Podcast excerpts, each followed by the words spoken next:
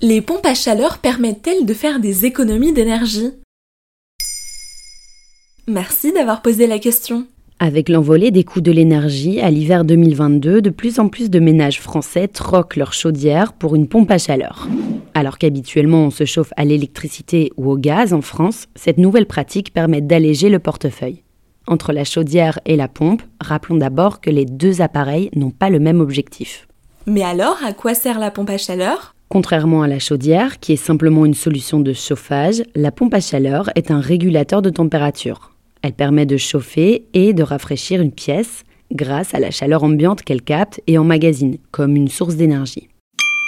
Énergie transformée ensuite en source de chaleur, transférée au circuit d'eau et de chauffage de la maison, ou justement en air frais afin de ventiler une pièce. Le dispositif est autonome et permet de chauffer ou de refroidir une pièce autre que celle où se trouve la pompe. Donc c'est de l'énergie renouvelable? Ce n'est pas tout à fait vrai car la pompe est quand même branchée à une source d'électricité ou de gaz pour fonctionner, surtout quand il fait froid. Mais il est vrai que deux tiers de son énergie proviennent de la chaleur de l'air ou du sol. Et dès qu'il fait chaud ou qu'il y a du soleil, la pompe est alimentée par ses sources naturelles. Et c'est d'autant plus propre quand la pompe ne se situe pas trop loin de la pièce à chauffer. Sinon, la performance est moindre. Mais alors, est-ce que c'est vraiment bon marché? En général, oui.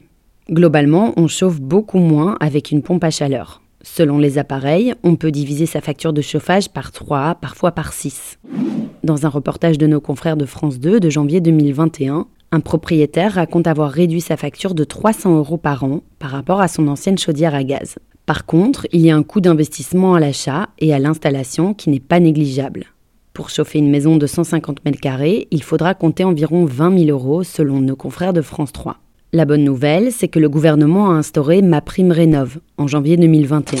Une prime à la rénovation pour les propriétaires ou bailleurs occupants nouvellement équipés de pompes à chaleur. En moyenne, elle ne dépasse pas les 3 000 euros.